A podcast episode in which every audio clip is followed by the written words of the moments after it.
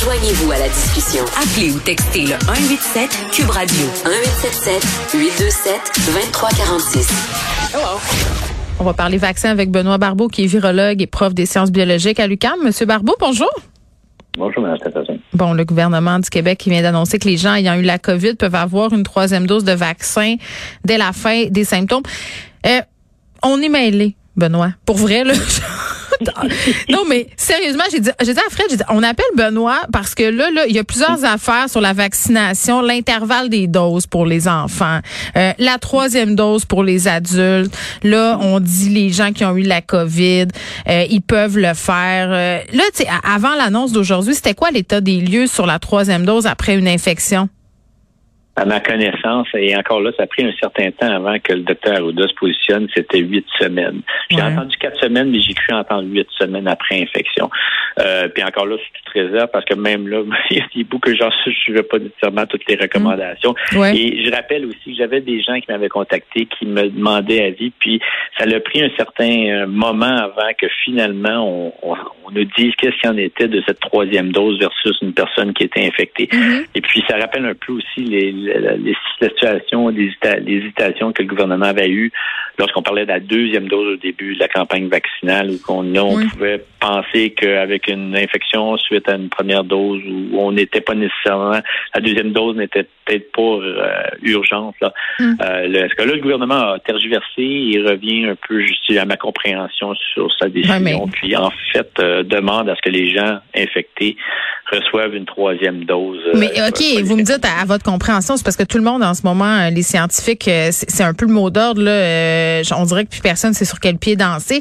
Moi, aux dernières nouvelles, ce que je comprenais concernant le variant Omicron, là, c'était que si tu avais eu deux doses puis que tu avais pogné la COVID, c'était la meilleure protection. Oui. Mais c'est comme, tu sais, quand je dis on est mêlés, là. Oui, oui, mais en fait, je pense qu'il y a trop, trop d'informations qui circulent. Ben puis oui. C'est mêlé, puis c'est mêlant. Euh, parce qu'on, je crois qu'il y a, il y a trop, on essaie de tout comprendre en même temps, puis euh, finalement d'agir en fonction de ce qui est le plus pressant et en fonction de le, du peu qu'on connaît. Ce que je veux dire, je m'explique, c'est que euh, initialement, puis je pense que c'est toujours valable pour la majorité de la population, dans le sens où vous avez vu votre deux doses, vous êtes infecté. Mm. Quant à moi, vous allez avoir une réponse immunitaire qui va être sollicitée, efficace. Euh, pas pour, pas de, au même niveau pour tout le monde. Donc, il y a des gens que ça va être un peu moins fort que d'autres. Et c'est pour cette raison qu'on empresse justement le, Ouais. que les gens de se faire, de recevoir la troisième dose, même après une infection, après Mm. deux semaines ou à- après la disparition des... Donc, pour avoir un quasi pied d'égalité. Mm. Mais n'empêche que si vous êtes infecté avec le variant Omicron, il est certain que votre réponse immunitaire, elle est là pour, il est là pour ça, votre, votre système immunitaire. Mm. Donc, il va être activé. Vous avez même eu un certain, euh, une certaine éducation du système immunitaire, mais en plus, vous allez avoir une composante, une partie qui va être plus adaptée au variant Omicron. Alors, vous êtes quand même bien positionné. Mais le simple fait que, par exemple, si une personne est infectée qui est peut-être un peu moins efficace dans sa réponse immunitaire une fois infectée, que ce soit une personne âgée ou d'autres personnes qui, pour X, Y raison, eh bien, pourrait peut-être pas nécessairement avoir cette montée d'anticorps qui est, qui est vraiment caractéristique de cette troisième dose, euh, et donc qui pourrait quand même être sujet même à réinfecter, ce qui est quand même, en tout cas, du moins peu probable, mais qui sait, je pense que, et l'autre point aussi qui est important, c'est qu'en ce moment, on a beaucoup de problèmes au niveau euh, des tests. Alors, il y a des un grand nombre de personnes qui pourraient dire, ben moi, je me suis fait infecter, les symptômes étaient là, j'ai pas été capable de tester, donc prendre pour acquis qui ont été infectés. Alors, je crois que le gouvernement a essayé tout simplement de dire, peu importe quel est votre statut, si Ouais. vous êtes euh, infecté ou non, si vous êtes peut-être infecté, allez chercher votre troisième dose une fois que votre vos symptômes sont terminés. Je surtout- le mot d'ordre et ils veulent tout simplement essayer de faire en sorte que tout le monde soit à un niveau similaire au niveau de la troisième dose. C'est pour ça qu'on arrive par la suite. Hey, je le sais pas. Pour de vrai, là. je- Obligation. J'ai- Ouais, ben je suis pas. Ouais, je- je- j'ai j'ai plus l'impression qu'on est en mode euh, damage control là, parce que, écoutez, là, euh, la contamination communautaire, elle est bien présente. Vous avez parlé des problèmes avec les tests. Il y a bien des gens qui ont fait des tests rapides positifs euh, et on peut pas leur en vouloir de pas être aller se faire tester euh, alors qu'il y avait des files d'attente puis qu'il faisait moins 25 dehors. Tu sais, est-ce que vous comprenez les gens qui pensent en ce moment que les décisions sont politiques puis sont pas basées sur la science? Tu sais, parce qu'on a l'exemple de l'intervalle euh, pour le vaccin. On, on, nous a dit une chose, après ça, on nous dit une autre chose selon la disponibilité vaccinale, selon toutes sortes de facteurs extérieurs. Même chose pour les enfants. Euh, les garderies, c'est le free for all. écoutez, en ce moment sur Twitter, là, parce qu'il y a des nouvelles qui sont sorties sur euh, la période d'isolement, euh, on est passé de 15 jours à pas d'isolement, à 10 jours, à 5 jours. C'est quoi la science derrière ça, Benoît Barbeau?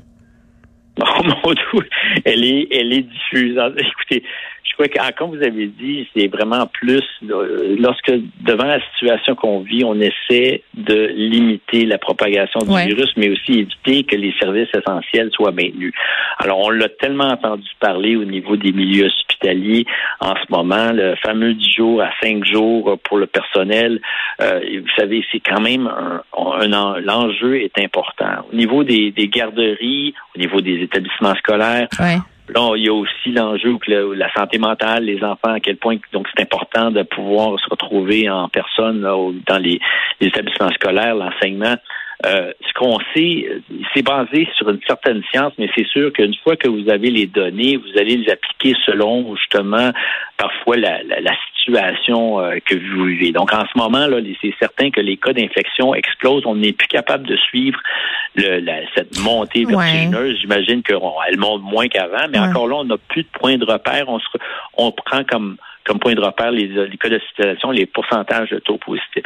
Alors, ceci dit, on sait cependant que le, variant Omicron semble avoir présenter des symptômes plus rapides et que fort probablement les gens, après quelques jours, donc on parle de cinq jours en moyenne, et encore mm. là, c'est une moyenne, c'est ça qui est important de savoir, c'est que les, ces gens-là auront seront fort probablement ou très peu contagieux. Oui, mais je m'excuse, M. Barbeau, je veux pas vous interrompre, mais je, je veux pas sonner euh, théorie du complot, là, mais c'est drôle quand même qu'on réduise ça à cinq jours quand tout à coup on a une pénurie d'éducatrices et que les taux d'absentéisme au travail explosent. Là, tout à coup, c'est rendu cinq jours. Comprenez les gens qui se disent drôle de hasard, pareil. Oui, mais c'est à cause de ça aussi. Parce que justement, le fait qu'on a une pénurie, il, y a, il, y a, deux aspects. Il faut pas justement qu'on bascule dans une situation qui mm. va être pire. Oui, c'est ça. Alors, ce fameux cinq jours-là est basé sur le fait que les charges virales diminuent très rapidement après vos symptômes. Ceci dit, la personne qui retourne doit quand même faire attention. Euh, au moins minimalement, porter un masque, s'assurer d'une certaine façon, en tout cas j'espère. Mais c'est ce qui est dit, là. C'est ce qu'on apprenait tantôt, là, pour les enfants de moins de 12 ans, là, c'est un masque, une grande distanciation. Pour les petits, c'est pas évident, là, quand même, en garderie, ah, non, non, je suis parfaitement d'accord. Mais, mais vous savez, c'est l'enjeu actuel. Donc, on, on, essaie de minimiser, de réduire justement l'impact que cette vague-là est en train d'avoir sur nous, sur les enfants.